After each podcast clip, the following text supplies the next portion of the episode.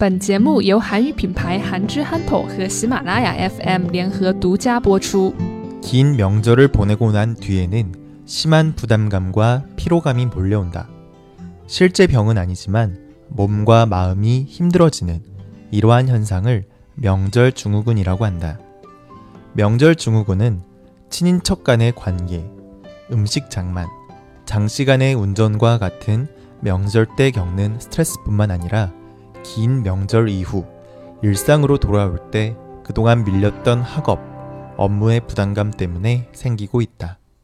긴 명절을 보내고 난 뒤에는 뭔가 피곤하고 힘들어요. 긴 명절을 앞두고 있었을 때만 하더라도 뭔가 힘이 나는데 명절을 지내고 나면 이렇게 힘들고 피곤해지는 바로 이러한 증상이 굉장히 많은 사람들에게서 나타나고 있어요. 그래서 이러한 현상에 이름을 지었는데 바로 명절 증후군이라고 이름을 지은 거예요. 사람들은 명절마다 제각각 스트레스를 받고 있어요. 오랜만에 멀리서 서로 제각각 지내던 사람들이 한 곳으로 모여서 이것저것 많은 이야기를 나누죠. 그런데 오랜만에 만나서 이야기를 하다 보니까 최근에 어떻게 살고 있는지에 대해서 물어볼 수밖에 없잖아요. 그래서 이러한 것들이 스트레스로 다가오는 사람들이 많아요. 예를 들면 수능 시험을 앞두고 있는 사람이나 취업을 아직 못한 사람, 결혼을 못한 사람, 아직 자녀가 없는 사람 등 사람들은 제각각 자신만의 사정과 이야기가 있는데 이런 것들을 이야기하는 것이 좀 불편하고 신경이 쓰일 수밖에 없다는 거죠. 이것뿐인가요? 명절이니까 많은 사람들이 모이는 만큼 음식도 많이 준비해야 되는데 이것도 손이 많이 가죠. 그리고 이것뿐만 아니라 또 멀리까지 가기 위해서는 그 지역까지 이동을 해야 되는데 굉장히 많은 사람들이 이동을 하다 보니까 이것도 굉장히 많은 스트레스를 주고 있는 거죠. 이렇게 명절 때에는 많은 사람들이 스트레스를 받고 있어요. 그런데 명절 때에만 스트레스를 받는 게 아니에요. 명절이 지나고 일상으로 돌아오는 때에도 스트레스를 사람들이 많이 받아요. 긴 명절 동안 일이나 학업을 안 하고 쉬었던 만큼 다시 일상으로 돌아와서 이러한 것을 하는 것이 힘들고 괴로워지는 거죠. 아무튼 긴 명절 동안 사람들은 제각각의 사정과 입장 때문에 명절 증후군을 앓고 있지만 또 이상하게도 많은 사람들은 다음번 명절을 기다리고 있어요. 긴 명절을 보내고 난 뒤에는 심한 부담감과 피로감이 몰려온다.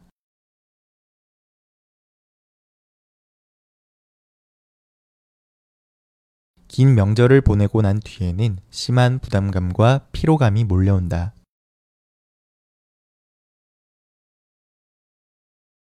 실제 병은 아니지만 몸과 마음이 힘들어지는 이러한 현상을 명절 증후군이라고 한다.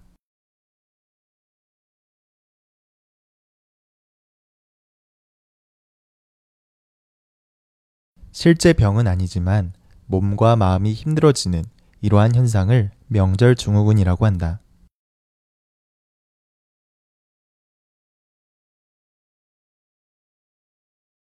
명절 증후군은 친인척 간의 관계, 음식 장만, 장시간의 운전과 같은 명절 때 겪는 스트레스뿐만 아니라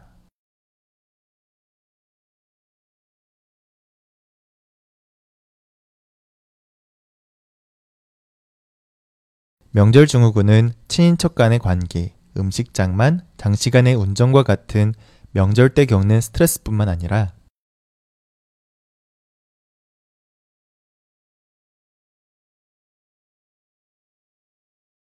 긴 명절 이후 일상으로 돌아올 때 그동안 밀렸던 학업, 업무의 부담감 때문에 생기고 있다.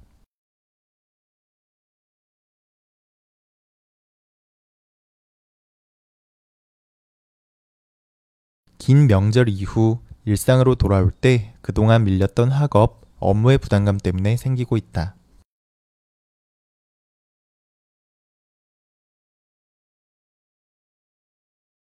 긴 명절을 보내고 난 뒤에는 심한 부담감과 피로감이 몰려온다. 실제 병은 아니지만 몸과 마음이 힘들어지는 이러한 현상을 명절 증후군이라고 한다.